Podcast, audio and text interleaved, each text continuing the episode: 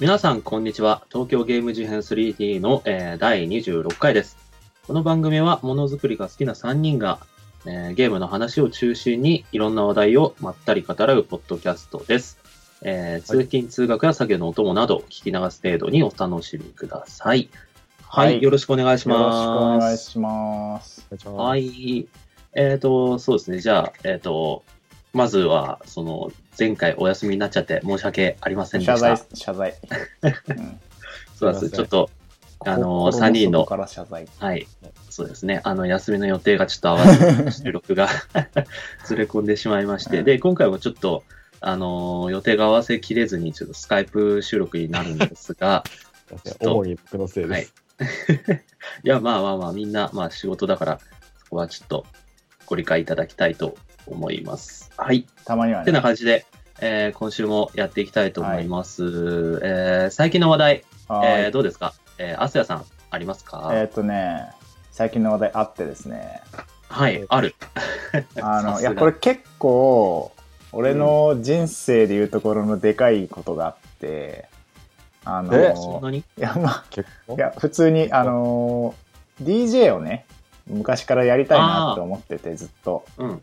えーあのデ DJ ィっスてあのクジョッキー。そうだねあのうん、まあ、クラブやらイベントとかであのチュクチュク音鳴らしてるやつ、うん。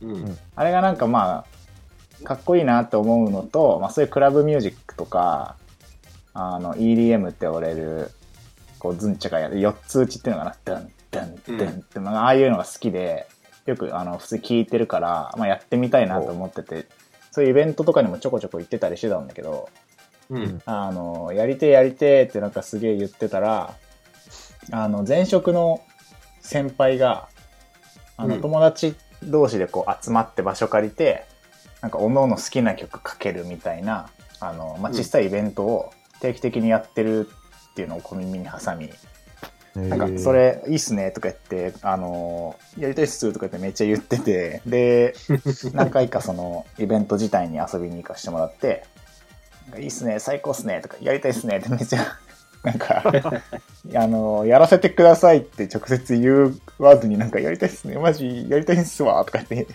言いまくってえーい てい、じゃん。で そしたら、あの、じゃあ次、あの、人の枠が空いてたらやりなよって言われて、よっしゃと思って、うん。で、この間初めてやってきましたと。おーで、好きな曲かけていいイベントだったから、俺はもうなんかせっかくだしゲームの曲かけたいと思って、なんかゲームミュージックのクラブアレンジ、クラブミュージックアレンジというか、うん。はあの、原曲じゃなくてアレンジされた、そういう4つ、つつつつみたいなアレンジされてるやつをこうバーって集めて、10曲ぐらいこうつなげてかけましたと。はいはいはい。で、やっぱね、あの、いつもこう、客、客フロア側からこう見て、あーなんかかっこいいなとか思って、いざかける側に立つとなんか恥ずかしくてですね、最 初。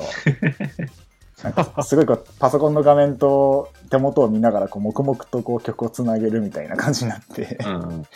でなんか、あ、ダメだなと思って、なんか、ゼルダの伝説のアレンジをこう真ん中ぐらいにこう持ってきてたわけ。こう盛り上がるかなと思って。で、ゼルダをかけるとなんかこう自分の気持ちもこう、おゼルダだかかってきたみたいな。うん。俺がゼルダをかけているイベントでみたいになってちょっとテンションが上がって、ぴょんぴょん飛びは、飛び跳ね始め、緊張がほぐれてくるみたいな、なんかああなんかゼルダって俺をこう緊張からほぐす役割も果たしてるんだと思って感動してなるほどねでまあうん途中から楽しくなってなんかイエーイとか言いながらこうやりましたとですげえ楽しくてなんかそのソフトとか機材とかも買ってうん。なんか家でチュクチュク最近やってるのでうん。なんか、もしこれ聞いてる人で、なんかそういう人に出てもらいたい小さいイベントあるんすわ、みたいなのがあったりして 誘ってください。いいね。っていう感じでね。いいっすね。ちなみになんか、その農大とかいろんな友達誘って、で、い農大も含めていろいろ来てくれて、うん。俺も行きました、そのイベント。そう。で、なんかよく、なんかその、あんま詳しくない友達からよく聞かれたのは、なんか、うんあ手元で何やってんのってよく、 なんか3人ぐらいかそうだね。 そう、言われて。で、あの、一応、すごいザクッと言うと、えっと、基本的に曲と曲をこう、シームレスに、あの、拍とかテイストを合わせてつなげていくのが DJ のやることですと。うん。でそれをなんか無理やり適当につなげたらあなんかあ今曲変わったなとか重なってるところがすごい汚くぐちゃぐちゃしたりするから、なんかこの曲のここからこの曲のここをこうフェードインさせながらなんかこのタイミングでつなげると綺麗だろうとかうん。なんかあなんかお客さんがなんだこの曲みたいになってるから一旦有名な曲を挟んどこうみたいな感じでセットリストをリアルタイムに変えたりとか。あ、なるほどねそう。そうそういうのしながら、まあ、次の曲を、まあ、今かかってる曲はフロアでガンガンかかってるわけで、うん。で、次にかける曲を、こう、ちょこってヘッドホンをこう肩とかに挟んだりとか頭にこう普通につけて、ヘッドホンでは次にかける曲の頭出しとか、うん。なんか2番からかけようとか、まあなんか調整して、で、ヘッドホン外して、今バンバン流れてる曲を聴きながら、はい、ここだからスタートってやって、それをグイーンってフェードにさせていくみたいなことを、やってるなるほどね。そ本う当さ、に俺さ、うんあのーあ、ごめん、途中で。あいいよいいよの全然素人目だったんだけどさ、うん。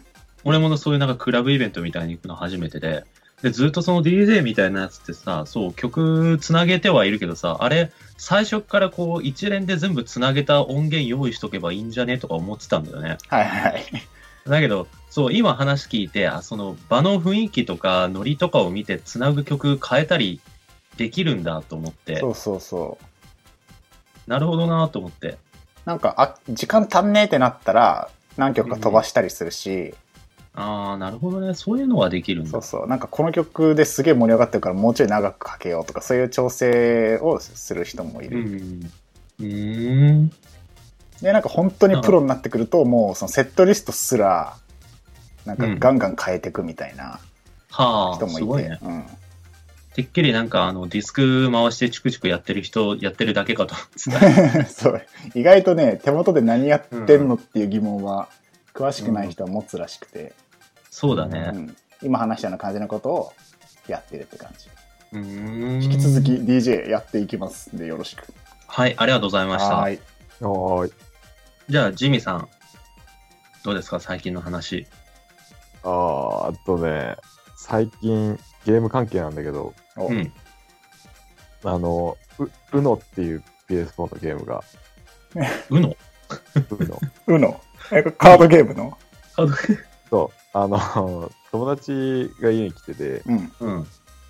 で、あの、なんか2人でできるやつないのかって言われて、ああ、じゃあ、うの買うかっつって、うの買ったんだけど、 うんあれ、ひ一人用なんだね。ローカルどういうでこ他人数プレイできないんだああ、そ画れ面見えちゃうからそうでしょ手札が見えちゃうから って思って、でもなんか、早いうのなんかできるんだってやってたんだけど、うん。結構なんか、負荷がすごくて、負荷がすそうなんプだレス、そう、プレステがうわーとかって言ってたのよ。ごい、う、うんん。で、あの、あ勝てんじゃねみたいな、今、うのって言わなきゃみたいな時に、うん。あの、プレステがピーンっつって落ちて、プレステって落ちることあるの本体が熱くなっています。 冷やしてくださいみたいな。マジでうのでうの、ううのやってるだけでそんなに処理、 処理重くマなジでる。メタルギアソリッド5やっててもそれ出たことないぞ。でね、プレステがぶっ壊れた。えへマジでもういった、完全に。そんな、えそんなやばいの、うのって。はい。なので、PS4 Pro 買っちゃいました。おマジおう買い買いました。じゃーん。じゃあ、話じゃあ知らんがな、そんな音声で言われても。なんかね、PS4 Pro うんなんですけど、の話なんですけど、うん。なんやかんや、まあいろいろあるんだよね。もう、聞いてる方は皆さん知ってると思うんですけど、ちょっうとん画質良くなるゲームがあったりとか、はいはいはい。えー FPS っつってフレームパーセカンドが安定する、うん。したりうんうんとか、っていうのがまあ大体主な、あと 4K 対応みたいな。うん。でね、いろいろね、あえてね、てか、俺のグラチューじゃないですか。うんグ、ラフィック中まあ、、中、そうだね。そう、中かと、まあまあいいや。まあ、そのゲームにおいてグラフィックを重視する人たちね。そうそうそうそう。で、あの、なんかあの、結構、うん。俺が持ってるゲームが、その PS4 Pro Enhanced っていう、うん。ええー映像表現が強化される。うん。定義になるだけじゃなくて、なんていうんだろう、シェーディングが良くなるとか、ライティングが良くなるみたいなうん。のが対応してるのがいっぱいあったんで、もうそれをダウンロードし直してやってみたりしたんだけど、はいはうん。もうまるで変わらない。い。 そうなんだ。本当に変わらない。あの、PS4 Pro をはいは買いって、いろいろ試した結果、うんこれはもう何の意味もない変化だなっていう。え何の意味もない。ジミーのテレビそがの 4K 対応じゃないとか、じゃないのじゃあ建前としては 4K 対応してないんだけどあの 4K 対応じゃなくても、もうそのライティングシェーディングが変わるってことは、あリッチな表現が可能になあ、るなるほど。うんパソコンで言うとブラボが良くなってはいはいはい。ハイ設定できる、うんうん変わんない本当変わんない一緒マジでグラ一緒グラチューのジミーから見ても変わんないってこと。そうですあのホライゾンっていうゲームがあるんです、うんはいはい、あるね。ゼロドン。あれがまあ多分 PS4 Pro に一番エンハンスドに最適化されてるんだけどもう変わんないから、 変わんないんだ。一一緒ですっていうこと を仕上げます。なるほど。なるほど。 はい。それに関しては一緒だと。多分そんなもんなんだろうって思うのはそのただあのフレームレートはめっちゃ安定して速いっていう感じはあるんだけどうん。あ、処理あのが。そうですね処理は速いかちなみにフレームレートが安定ってさ、例えば、な。はいはいはい。うーん、敵がクソ出てきたらカクつくとか、それはフレームレートには関係、それは処理の話。あそれも一緒でフレームレートが安定して例えば 60fps に固定されるようになる。うんうんうんはあはあはあはあはあ。まあじゃあやっぱ例えばスムーズになるそうそうそうそう。なんかホライゾンとかも結構まあ、ちょいちょいカクつくんだけど気になんなくて、うん。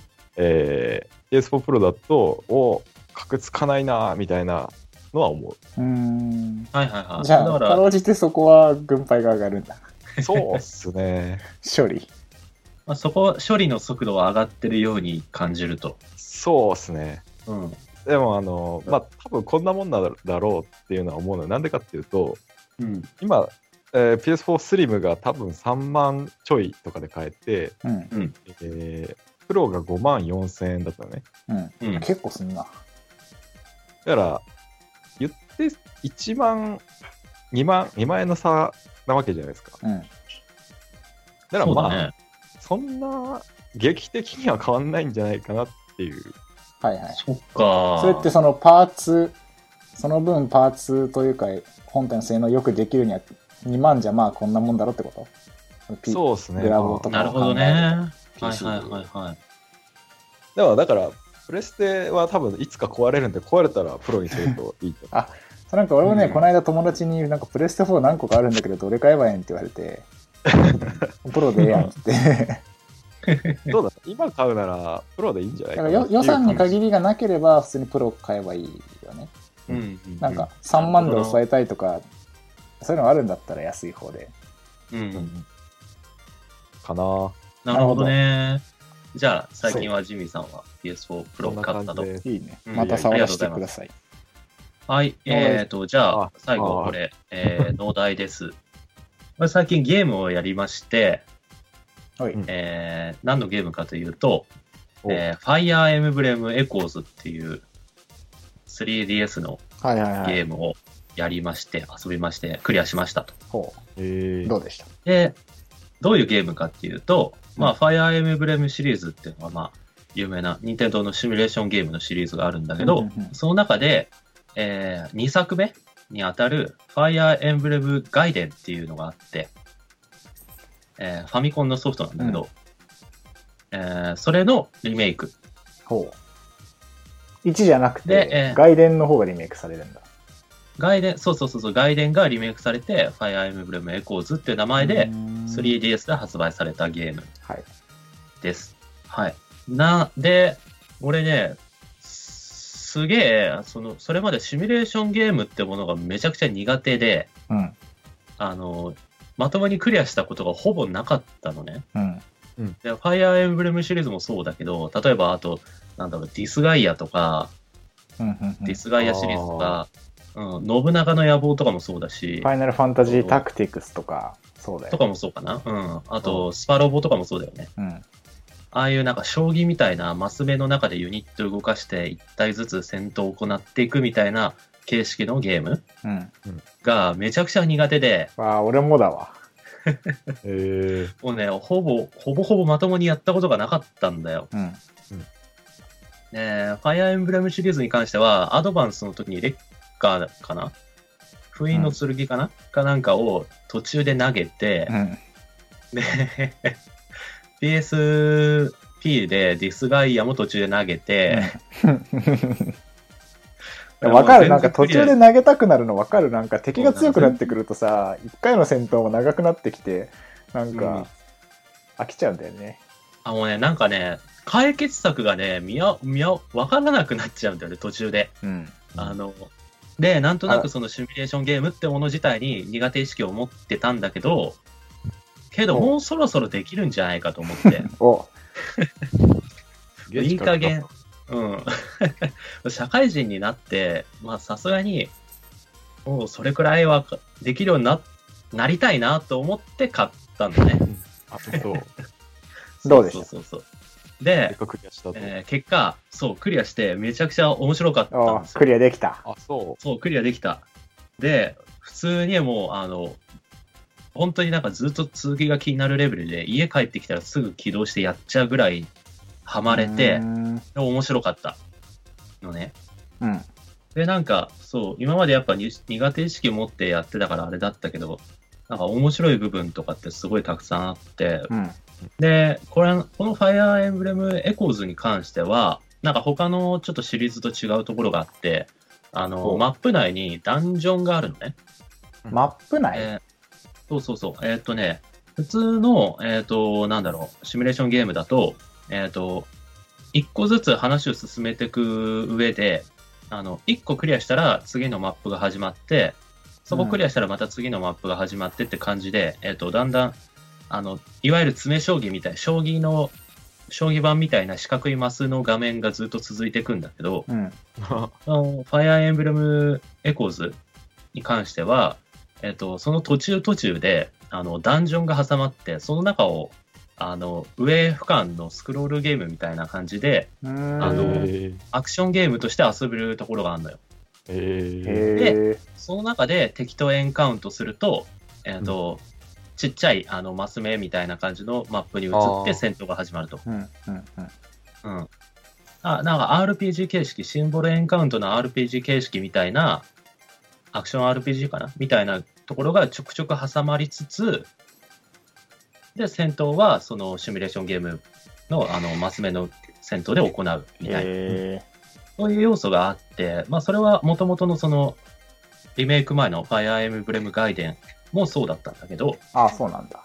そうそう、だからちょっとね、移植作みたいに言われてたんだね、ずっと。あ、当時へで、そうそうそうそう。え。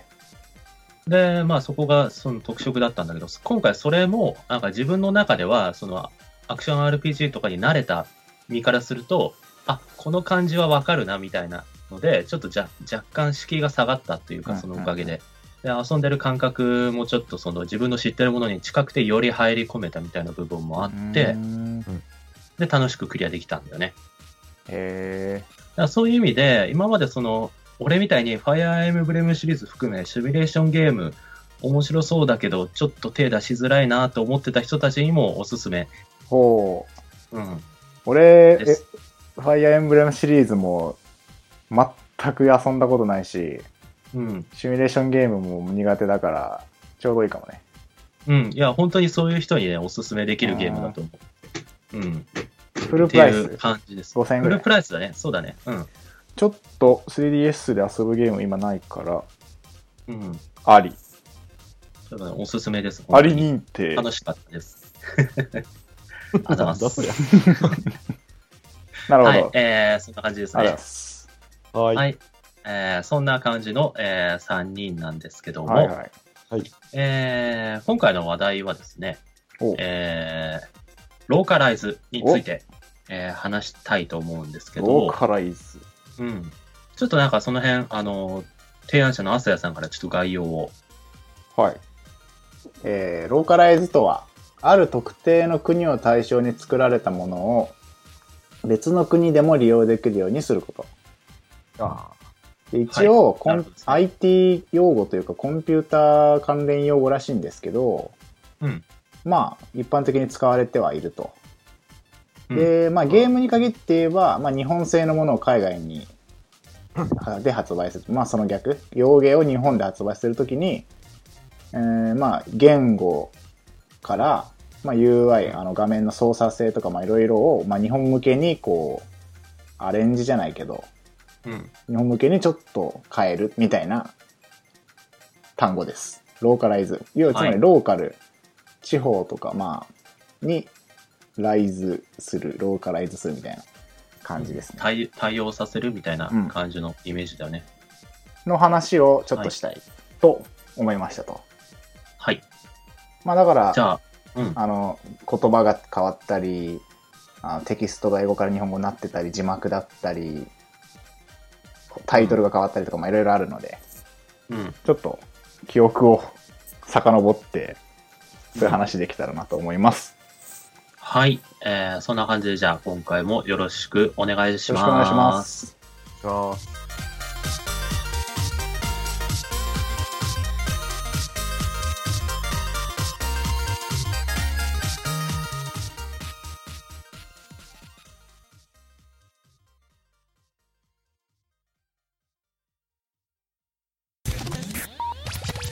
はい。というわけで、えー、ローカライズについてということなんですけども、あのーまあ、なんでね、そう、俺がこう、こういうこと言い始めたかというと、なんか、まあ、最近、そのインディーゲームを遊ぶことが増えてて、あの海外製のね。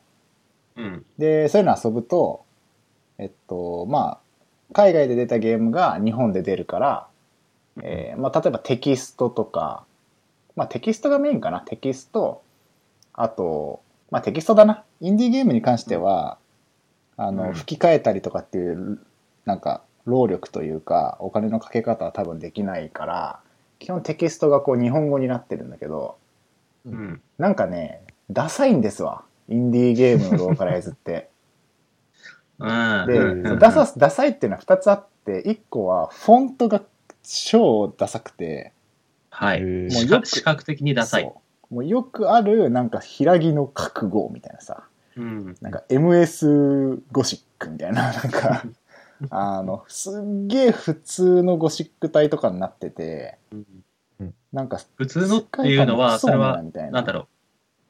ゲームの中で普通とかじゃなくて、そう、一般ゲ的ーム以外でもよく見るウそうェそうブページとか、そう。あのパソコンにはデフォルトで入ってるだろうみたいなうんのになってますと。はい。まあ、お金かけてない感だよね。そうん。う。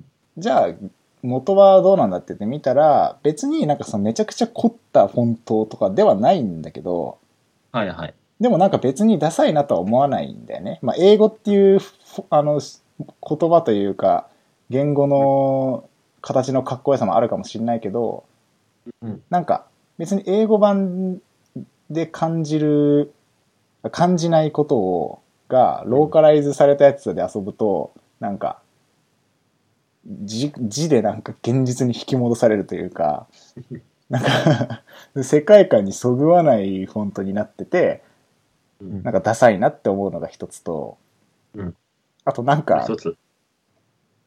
俺これはね、そのインディーゲームに限らず洋芸に感じることなんだけど、うん。なんか行間というかその、開業された時にギチギチだったりとか、なんか、はい はい。文字と文字が狭いとかなんかね、うん単純にその行間とかを日本語にそ沿わない状態でただ文字だけを日本語にしてるなみたいな手抜き感とかを感じてうん。なんかちゃんとしてるゲームはまああるっちゃあるけどなんか基本そういうのが多いなっていうのをうん。こう最近感じててはい。なんかみんな感じてないのかなって思った 違和感みたいななるほどそれねを。感じてるよ。あるよね。俺も、俺も感じてる。なんか、ダセえなっていう 単純に。まあさ、インディーゲームとかだとさ、単純にその、そういうとこにお金をかける余裕がないっていうのはあるかもしれないけど、まあそう、そうだよね。なんかう、んなんかそれをやるにも人を雇わなきゃ翻訳するぐらいしかでいけきないみたないないし、そう。なんか結構、そもそもその文字詰めとか、フォントとか選ぶ以前に、日本語訳がおかしかったりするゲームたくさんあるじゃん。そう、それもあるよね。うん。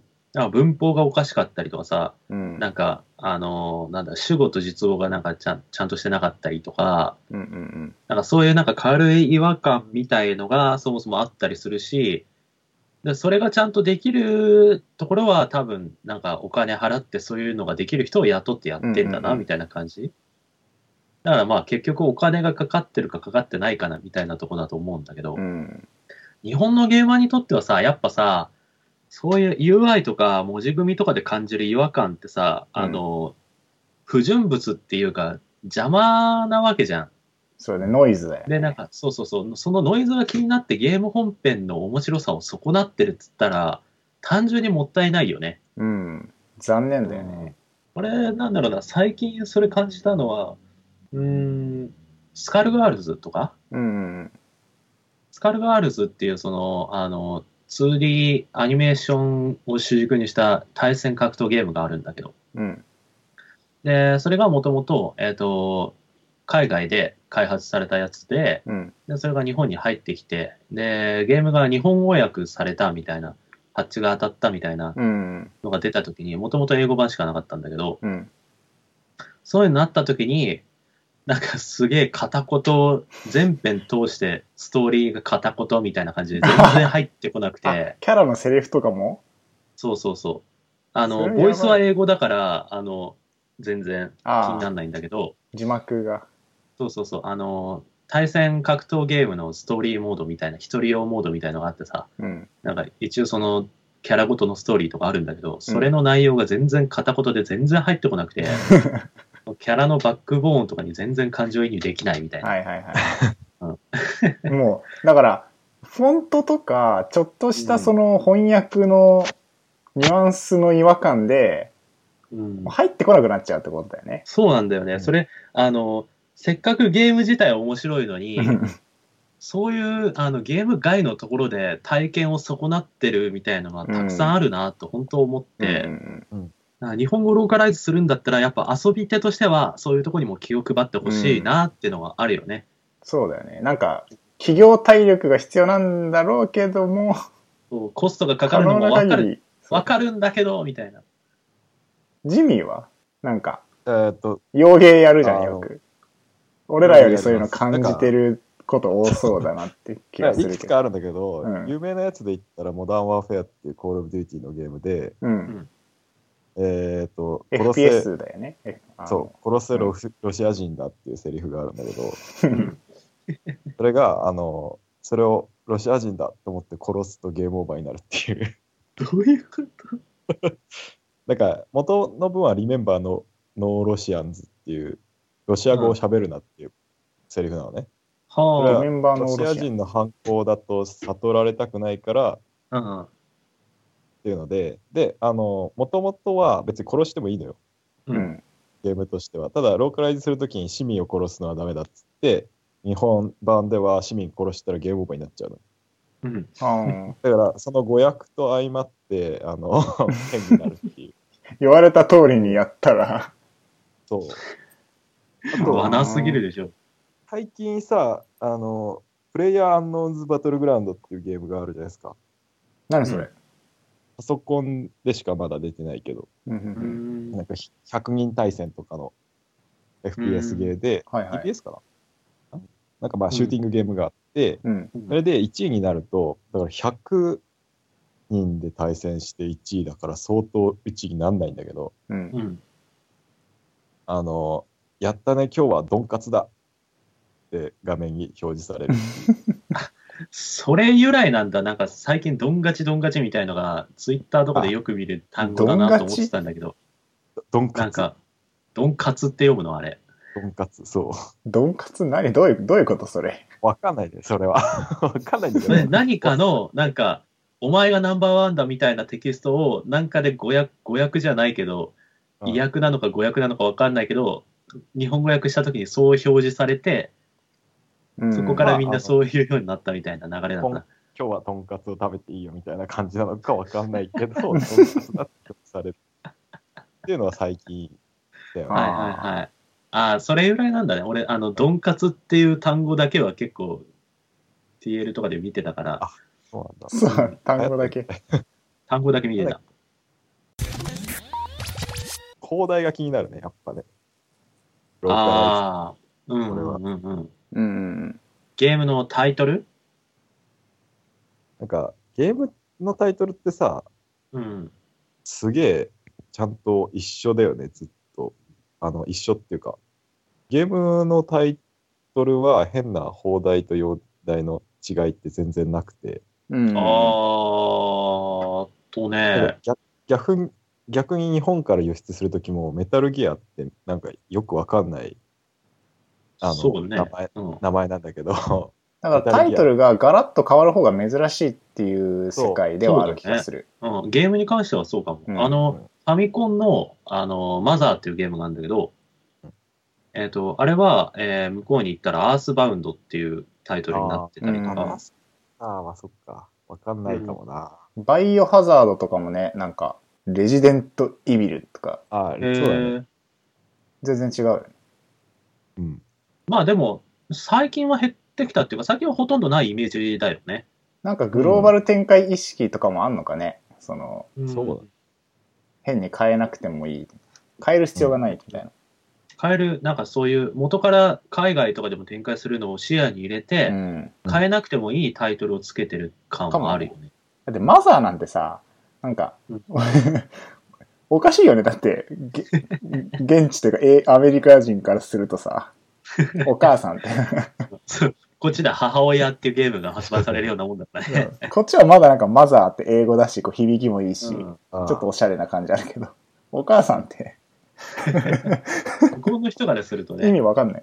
そういうの考えるのは、狼とか人王はずっと狼で人王でね、外でも。だかああ、向こうでもそうだね。んうんローマ字で。らあんま変えないのかなっていう。そうだね。なんか、あのーサブタイトルとかが、うんなんあかあちょこちょこ違うのは、最近でも、感じる。なんか、ゼルダとかは、あーああ違ーうんだレジェンド・オブ・ゼルダ・ホニャララって、そのホニャララのとこが、あの、日本だと例えば、風のタクトとかは、ウィンド・ウェイカーとか、ー、はいはい。なんかそっかそっか神々のトライフーォースがアリンク・トゥ・ザ・パストみたいな、うんなんか変わるんだよね。うーん。サブタイトル変わりがちっていうのはあるかも。サブタイトルは確かにそうかも。スマブラとかも日さ、本なんかブ、語だもんねブラウルみたいな。ああ、あなんだっけの、スーパースマッシュブロスみたいな感じの。うん。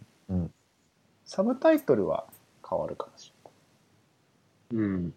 えっと、アメリカ、海外で出たゲームが日本に来るときに、うんすげえかっこいいやつが、かなり日本語みたいになるゲームもちょこちょこあって、あ、本 当それはあんまりイメージないな。風の旅人ってあるじゃん。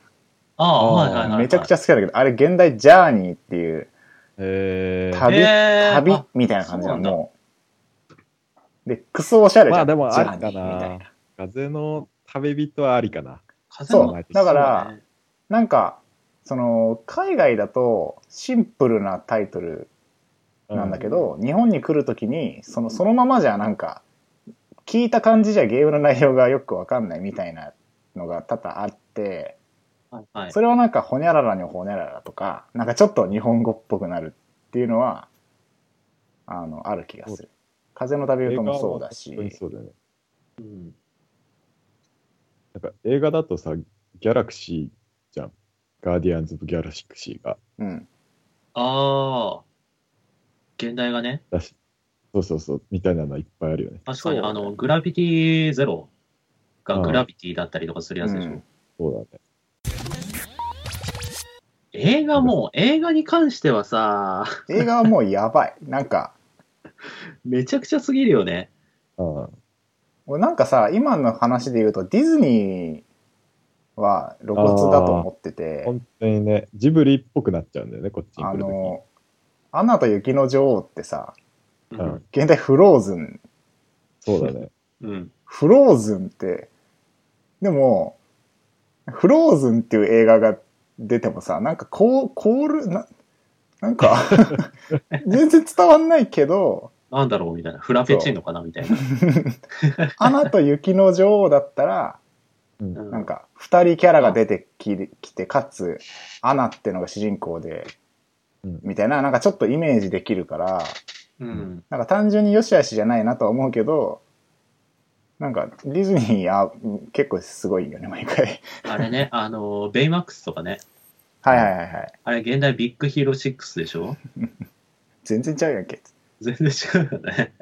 そうそうそうそだからなんか、意味付けするよね、タイ放題になることによって。う。うん。意イメ味付けっていうかなんだろうな。わかりやすくーしジようとをしてる想とい起うかさせるようなタイトルをつけるっていうか、メリダと恐ろしの森とかも、なんか、うんあれ現代ブレイブっていうああ、そうなんだ。勇気みたいな。ジブリのあれ知ってますうんなんか、のが2個ぐらい入ってるとヒットするみたいな、ジブリの。ああ、ほにゃららのそうそうそうそう。紅これのをすごい豚意とか識して隣るんじゃなのいかトなトとロ。思うけど。うん。ああ、なんか単語3つ並べてその間をのでつなげる的な。あみた いな。うんうんうん。ドラえもんの、ドラえ、映画版のドラえもんのタイトルみたいになるやつ。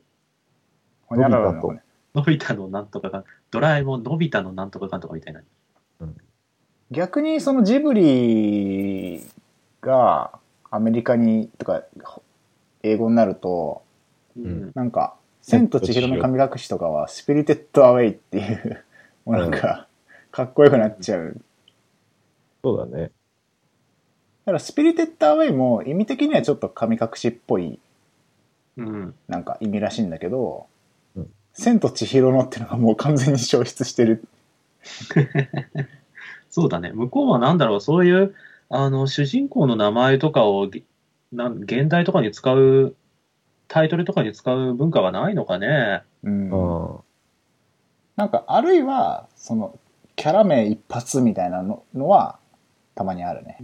つなげ、つほうほうなげ、つなげないだけで、モアナと、なんか、お神々の海だっけなんだっ けやべえ。伝説の海か。モアナ。モアナは、モアナだった。なんか、あ、現そう代なそんうなんだ。だそうそうそう。えーそっかそっモか。アナうんで、そアれは違うラジンとかもアラジンだしな、あれ。うん。誰が考えてるんですか誰がこう向確かにねこうのキャッチ、 なんかコピーライターじゃねだいぶ重要な役回りだよね。え。うん適当にね、つけてるよね。考えてる。どうなんだろうな。なんか、日本語の特にローカライズのやつとかって、なんか、たびたびそういうの話題になるけどさ、なんか、ポスターがダサすぎるとかさ、うん。日本語版のポスターダセー問題みたいのがうさ、んたびたびなんか、いや、俺大好きなんだけど。あ の大好き変な日本版ポスター大好き。 あの、なんか、独特の面白さがある。ダサさそねう。うん。ダサいよな。だすうんそう。でもなんなか、んか多分農大とか、まあ、ジミーもわかると思うけど、全うんあの、うん言わなくても、なんか、なんだろうな。あ、ああなる意味があるじゃん、やっぱ。そうだね。というか、まあ、ああいう風にデザインされてるってことは、そうなってる理由がやっぱちゃんとあって、なんかそれまでのその、うんマーケティングで、そういう形の方が集客率が上がるとか、うん日本人の国民性からして、こういうふうに内容を伝えないと、まず興味を起こしてくれないとか、多分そういうのはあるっていうのはわかるんだけど、それにしてもね、そう、なんか、インネット上のさ、その、なんか、また日本のポスターがダサいみたいなバズりって定期的に来るじゃん。うん来るね。俺はなんかね、あんま好きじゃなくて、あのバズりが。なんか、はいはい。単純にダサい、そう、見た目のダサさだけをこう、取り上げて、ダサいダサいって言ってる人が多くて、うんなんか違うじゃん、実際は。その、も、もともとのポスターそのまま街中に貼って誰が見に来るのっていう問題で、うん。そうなんだよね。そう、すげえおしゃれで、活かしたポスターがこんなになっちゃったみたいな、で、ダサいって反射で言ってるけど、うん。なんかやっぱ、こう、情報が溢れてる、こう、日本のその景色の中とかで、パッと目にしてもらって、内容を一瞬で伝えて、どんなストーリーかもなんか興味持ってもらって、みたいな考えて、いろいろやって、ああなってて、うん。割と役割を果たしてる気が俺はしてるか、っていうからそう、あれは、ポスター自体は役割は果たしてんだけど、その、見た目的にダセえとかそういう問題じゃなくて、なんか本当にダサいのは、もともとのその、かっこいいポスターを街中に貼っても興味を示さない人たちなんだよね。そうそうだね。本当はさ。そう。本当はなんか、ああいうなんか、フローズンとかでバーンっつって、なんか、キャラとかが出てないポスター、背景のみとかでもフローズンダーンってポスターが、かっこいいポスターが貼ってあって、お、これ見てみようってならない、その国民性が出せみたいな感じだと思うんだよ、本当は。ちょっと育ってないよね、多分ね。文字で言ってあげないとわからないみたいな、ちょっと揶揄されることもあるよね。そうそうそう。なんかそ、の、この話で思い出したのが、ドラえもんの一番新しい映画でさ、南う極ん。カチコチ大冒険だっけあなんか、はいはいはいはい。あって、うん。兵庫之助さんそうそがうそう書いた、あの、ビジでュアルがかっこいいって話あのまあがポスターというか、反則ビジュアルみたいなのが、その、おしゃれかつ、綺麗かつ、コピーも良くて、なんか、最高みたいな感じで、こうポジティブにバズったじゃん。うん。でもなんかうん俺、うんうんあれいいなって思う反面、例えばあれが、その街中とかに貼ってあったら、文字も小さいし、うん割と見入らないと伝わるまでに時間がかかるものではあるなっては思ってて、そう、あれは多分さ、そのドラえもんっていうモチーフがあるから、あ、ドラえもんだけどこれは何だろうみたいな感じで、一個フックがあるから、多分すごい、あの、いい方向にバズったんだと思うんだけど、例えばあれがドラえもんじゃなくて完全オリジナルのキャラクターで、なんか新作映画であの形だったら多分みんな全然話題にしてないと思うんだよね。ね。俺、そもそもあんあのポスターあんま好きじゃあ、ない。そうなんだ。ああね、そうなんなんだか、ちょっと、ちょっとね、あの、おしゃれすぎてとか、ドヤ感があって、っ。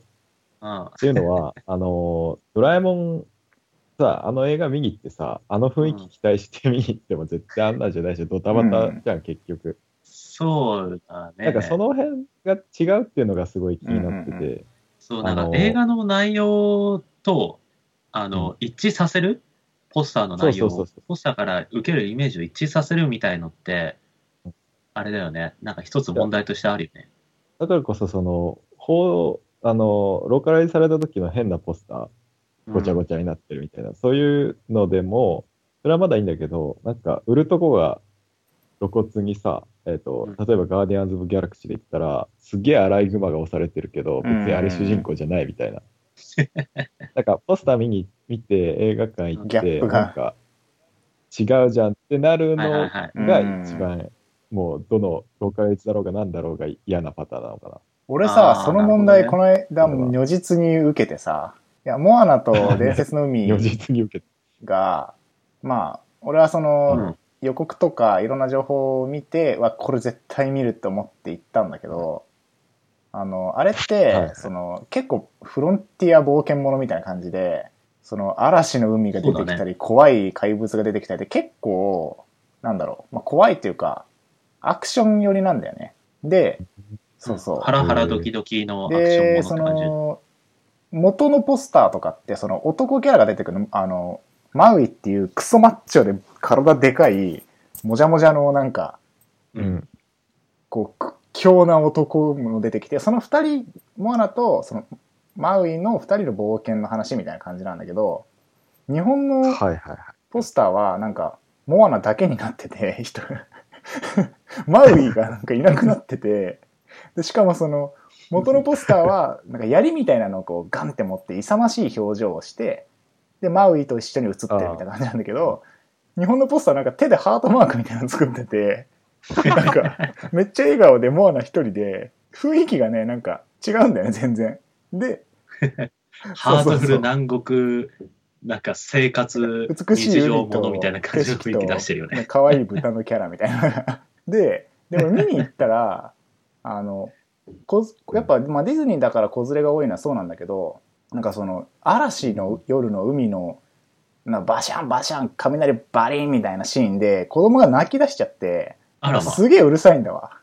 で、あ の、なんかこれ、これって、その、なんかハートフルみたいなことをやって、なんか、とにかくお客さんを集めようとした結果、全然その、アクションとか怖い、ああの、モンスターとかが出てくるのが伝わらないまま、すげえなんか女の子の可愛い小さい子連れてきた結果こうなっちゃってる。で、俺がなんかすげえうるうるせえなみたいになっちゃってるのが、なんか、完全にその、弊害というか、 なんかそういうこと絶対起こりうるし、確かに。そうだね。ななんかるほどね。うん。まあ、極端な話。なんか残残念というか、なんか寂しいというか、 悲しいというか、なんか、ネガティブな感情が湧き起こってる。なんかちょっとゲームの話に戻すと、あの、そうだねパッケー。ジそう、ゲームの話に戻すと。もうゲームでいうパッケージも、まあ国によって違うことちょこちょこあるじゃん。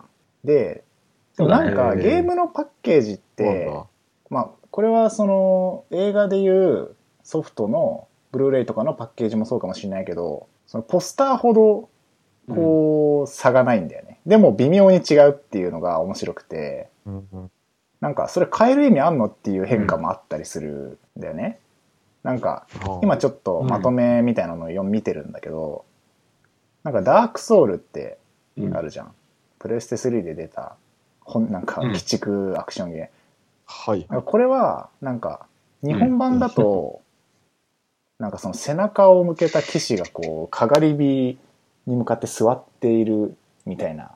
で、暗い感じなうの。んでもなんか海外版だと、うんなんかこっち向いてて、刀抜いてて、なんか行くぞみたいな感じになってて、でもなんかどっちもモチーフはこうう、ん騎士が一人写ってるみたいな感じなんだけど、なんか微妙に違ったりとか、二の国とかもなんかうん。キャラが。が減ってたりとか、なんか微妙に違うっていう のが、なんか、そんなに、えー近いんだったら変えない方が労力も何も変わなんかかかんないのになんかあえて微妙に変えるところにうそんうんうのん。かお金がかけられてるのが面白いなと思ってはあ、今、俺も見てみたんだけど、ダークソウル。なんか同じで何もその受け取る情報量が変わらないというか確かに。うんうんまあ、どっちが好きとかはあるかもしれないけど、そうんなんイメージが変わるわけでそこがもない。面白いなと思ってうん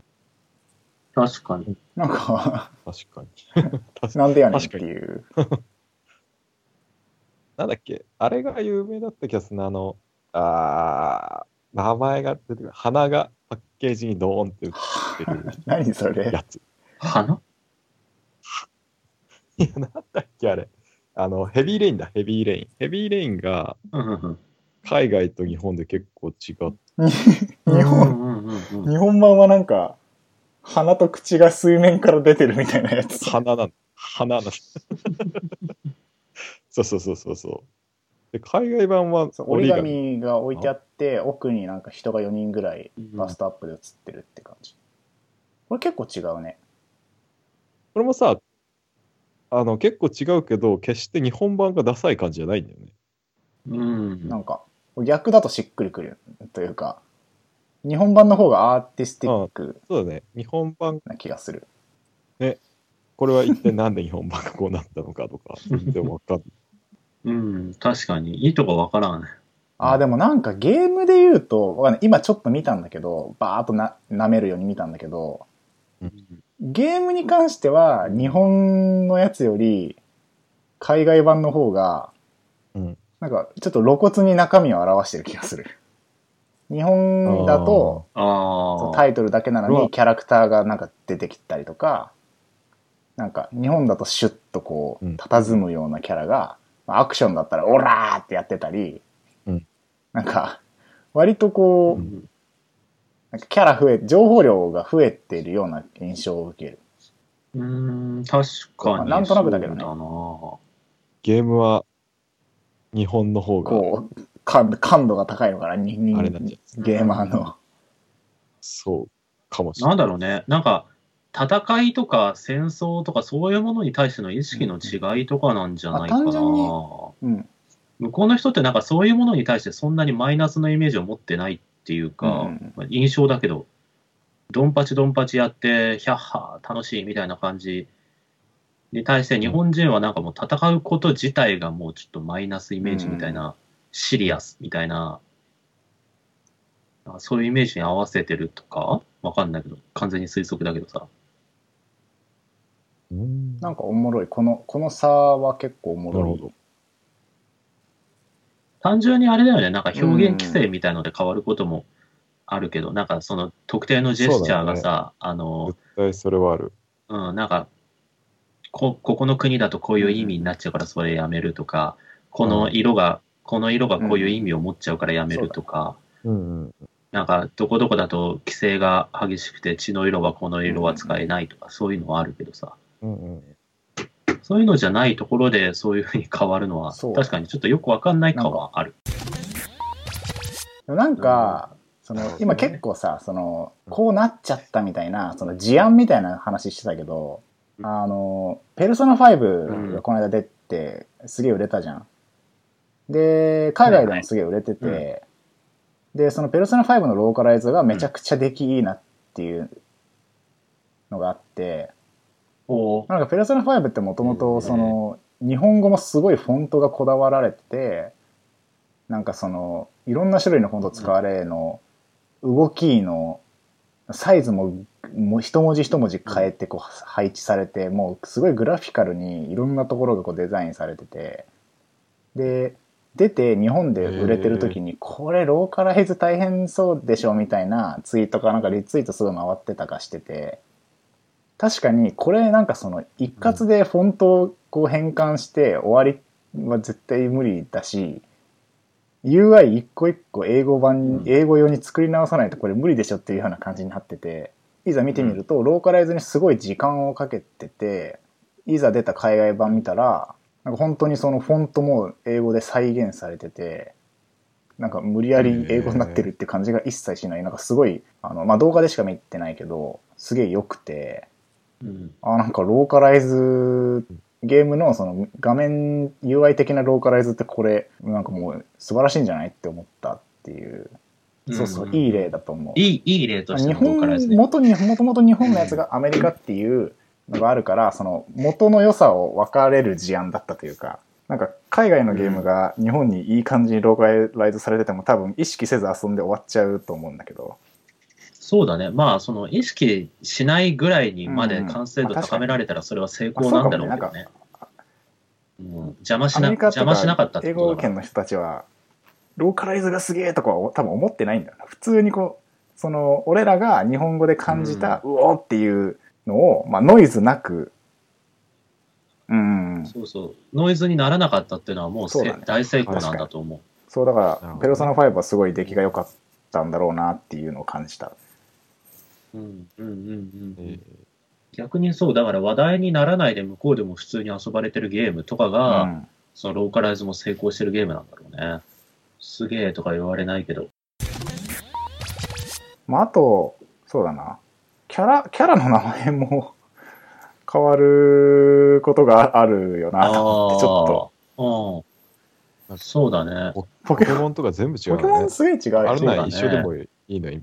ガチうんピカチュウは一緒ピカチュウとミュウ、ピカチュウとミュウは一緒あ、なのミュウも一緒なんだ。アナ、うん。一緒でいいじゃんで。もポケモンはでもちょっとわかるという か、そう、なんかその、ダジャ日本でレ、しか通じポなケいわなモンってなんかダジャレだから全部。通じないってよりかは、ゼゼニガメで、あ、日本人があ亀のキャラなんだな、みたいな思うやつにしなってるってことかな。まあ、そうなんじゃないかな。わからんけあのど不。思議種とかもさ、なんだっけな、なんかうん、草、草恐竜みたいな名前になってるよね、確か。そうなんだ。どうだったかな不思議だねは覚えてないけど。それをまた和訳してやってみた草い。恐竜、花恐竜みたいな。確かに。ああうん。プリンとかだ。なんプリンとかだって向こうだと、ジグリーパフっていう名前 だけど、ちょっとわかんないな。どういういいけど、なんか別に。よ妖精でなんかパフなのかなみたい な。パフの妖精みたいな、そんな。いいサトシとかも違うのかね、アニメ版。サトシそれはう。違うでしょ。違うんだ。 うん。アニメの主人公の名前全然違ったと思うよ。サトシはね、アッシュとかだった気がする。まあ、そでれだもろうなんか、なんで変わっちゃうんうーん、まあだから、向こうの一般的な男の子っていうのにしたいんあじあー、そゃっなか。こっちで言うサトシ的な、なんか、なるほどいねなん。かよくある名前みたはいいはな感じの男の子にするために、うんでもまあ主人公だからちょっとかっこよさげでアッシュみたいな。まあ大体む、まあ基本的にそうだけどさ、どこの国でもそうだと思うけど、その国の普通の男の子みたいのが主人公なのがやっぱ一番受けるというか、うん受け入れやすいんじゃないなるほどね。なんかさうん、なんか謎、レッド・イット・ダイっていうゲームがあって、なんか、あるあねれさ、な、よくわかんない。なんかすげえ、洋芸っぽいんだけど、作ってるのは日本のグラスホッパーマニュファクチュアーって、で、ガンホあーがパあブリッシャーなんだけど、なんか、でも海外先行の配信っぽくて、で、なんか雰囲気もちょっと海外乗りなんだけど、キャラはなんか日本語のダジャレでうんできてて、キャラ名が。なんかすごいね、よくわかんない。なんか調べてもなんか、えー要はどっち発の何ゲーなのみたいな、どこの国ゲーなのっていうのがわかんないんだよね、レッド・イット・ダイっていう。そう、なんかね、すごいね。キャラ名も一応英語、英語名、英語のキャラ名確とか。かにいや、新しいね、なんかそのもう輸入とかインポートとかエクスポートじゃなくて、もう無国籍なゲームうっていう、ん、まあ確かに。うんうんうロんーローカライズとかそじゃう、だないからすげえ、これ遊ん、その最初、あ、洋芸が日本で出るんだって思ったの、最初。で、見たら、グラスホップマニファクチュアって日本の会社で、で、うんね、で、発売元、まあ、発売元はまあ、ガンホ別にいいんだけど、日本がつ、あれみたいな。 でも、海外先行でやってて、それが日本上陸みたいな言い方されてるから、なんかどういうこ、どういうことなんだろうっていう、未だによくわかんない。なんだろうなねん、かちょっと戦略それも分かってないのも戦略な気するよあね、そういうのよ話うん聞くと。とかわざと分からせないようにやってるか、はいはいはいみたいな。かもしれないです。うん。わざと日本の企業が作ってますよ、みたいなこと言わないうん感じみたいのはあるのかもしれない。その方が刺さんのがね、洋芸好きな人たちに。あ、洋芸っぽさを出す。かもしれない。うんうんうんわざわざそうやって洋芸感を出して、洋芸のヘビーユーザーたちにうんうんこうんう届くようにしてるとか。洋芸だからやるみた いまな。あ、そういう人いそうだよね。そうそうそうそう。うん。ねえ、あ、面白いね。でもなんかいろいろそういうパターンがあって。ちなみにキャラ名はね、日本語のダジャレで、その死んだ時に出てくる女キャラとかが瀬戸際子、瀬戸際で瀬戸際子とかになって んの。で、一応海外でも、際子瀬戸ってなってるっぽいから、あーまたなんそかうね、だ名前は日本なんだみたいな、 不思議なゲーム。 うん、まあそういうゲ確かーにム不もあ思議だわっ。たり遊んで、遊んでたけど、なるほど面白かったねね。。うん、うえん。ーまあそんなとこですかね。うん。結構話せた気がする。ですかね。はい。まあ結構いろいろ話したけども、ローカライズ、はいはい。まあ、まそあうだね。いいものも悪いものも含めてよ、し悪しがあるっていうのと、なんかう、ん、やっぱまあみんなそのそれぞれの国で売るために頑張ってるんだよなって話だよいね。理由があるんだ、うんあるんだよっていうところ。うんうん、そうそうそう。ちゃんうとんその形になってる理由があるんだよなっていう。その中ではやっぱうまうくんダサくないようにししてもらいたいところではあるけど、 まあ、しょうがなさもうんあるよねっていううんうん、感じ。そうね。うん。まあそんな感じですかね、今回は。ははい。はい。というわけで、今回も話しましたね。い。いや、話しましたね。まあ、なんか、テーマ、大枠だけ決めて、いろんなことを話すタイプのうん。回でしたけど、今日は。結論もない。うん。そうかないです ね。雑談っていう。もうさ、なんか、もう社会人になったらさ、もうなんか、そういう、なんだプレイする上で煩わしいことって全部もうお金払うから解決してくれ感みたいなのが出てきちゃってさ、確か 僕に。ちょっと、ロあれーなカんだライけどズさ、完璧版。そうそう。もうなんか今もうクラウドファンディングとかある から、もう面なん白いか、そう、キックスターターとかでお金出すから、もうローカライズちゃんとしたの出してみ確たいかに。 な、フォントちゃんとした版。もうなんかね、思っちゃうのは、今のゲームの悪い傾向かもしれないけど、でも、そうだよね。 DLC なんか、 DLC で。 DLC で出してくれみたフいォな。ント最適。化みたいな。そうそうそうそう。いや、でもありだよな。なんか、うーん。そのお金かけ、それこそなんかダウンロードコンテンツって感じがするよね。そうそうそうそう。よりリッチなゲーム体験をするために、うんあの最適ローカライズ版ダウンロードみたいな。別翻訳版みたいな。新訳。うんみたいな。うん。それをなんか、なんかクラウドファンディングでお金集めますみたいな。やったら俺普通にお金出すしね。確かにそのローカライズのクラウドファンディングとかはあの逆はやってるの見たことあるねクラクラナドとかをこうはいはいはい、あのはい。海外ローカライズするのにク英ラウド語ファン版デすィングるためにってことか。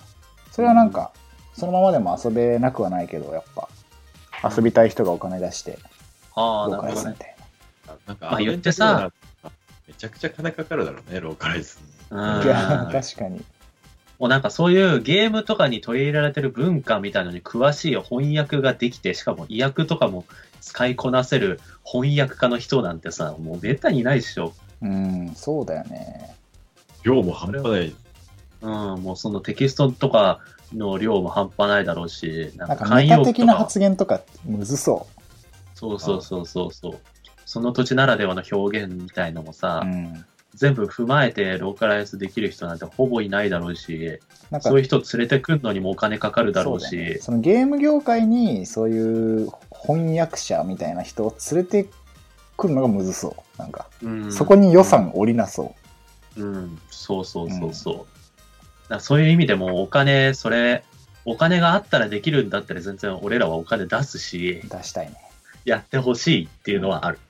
まあ、その分値段が爆増するとちょっと辛いけど まあ、だからそこはほら、ダウンロード版にするとかあなるほどねそれで、まあ、パッ収チね益が見込めないんだったらあれかもしれないけどな。確かうにん、元取れないとそれもやる意味ないっていう難しい問題だから、そこが、だから、クラウドファンディングで事前におあそっ金か集そっかめるとかすれば、そうそうそうそう、なるほどねなのかなとかね。ローカライズについては、まあ、そんなところですかね。はい。